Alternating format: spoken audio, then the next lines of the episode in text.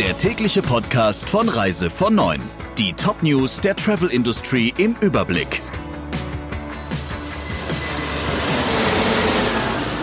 Mein Name ist Jennifer Hess. Einen schönen guten Morgen.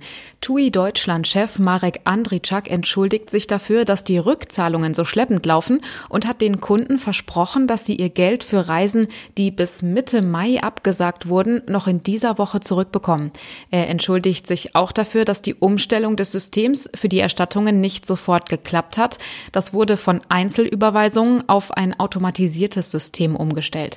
Verbraucherschützer und Reisebüros haben kritisiert, dass von vielen Veranstaltern und Airlines keine Erstattungen erfolgt seien, was eigentlich spätestens 14 Tage nach der Absage hätte passieren müssen. Wer aus einem Land außerhalb der EU zurück nach Nordrhein-Westfalen kommt, darf nicht automatisch zu einer 14-tägigen Quarantäne gezwungen werden. Das hat das nordrhein-westfälische Oberverwaltungsgericht per Eilbeschluss verfügt. Eine Familie aus Köln, die immer noch in Thailand festsitzt, hat geklagt. Das Gericht gibt ihr Recht und sagt, dass es mittlerweile auch außerhalb Europas eine Reihe von Staaten gibt, in denen das Infektionsrisiko nur noch gering oder zumindest auch nicht höher ist als in Deutschland. Deshalb sei die Quarantäneanordnung für Menschen, die aus Drittstaaten wieder einreisen, aktuell keine notwendige Schutzmaßnahme mehr. Und deshalb müsse die nordrhein-westfälische Landesregierung eine differenziertere Regelung erlassen, durch die zum Beispiel Risikogebiete ausgewiesen werden, bei denen eine Quarantäne noch gerechtfertigt ist.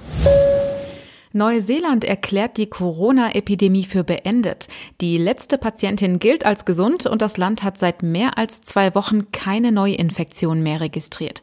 Neuseelands Regierungschefin sagt, dass die strikten Einreisebeschränkungen und Grenzkontrollen noch bleiben. Alle anderen Einschränkungen und Regeln sollen aber ab sofort aufgehoben sein. Der Deutsche Reiseverband warnt vor einem verschärften Fachkräftemangel. Eine Umfrage des Verbandes zeigt, dass die Ausbildungsplätze im Vergleich zum Vorjahr allein bei den Tourismuskaufleuten um 64 Prozent zurückgegangen sind. Insgesamt wollen kleinere und mittelständische Betriebe wohl nur noch halb so viele Ausbildungsplätze anbieten wie bisher.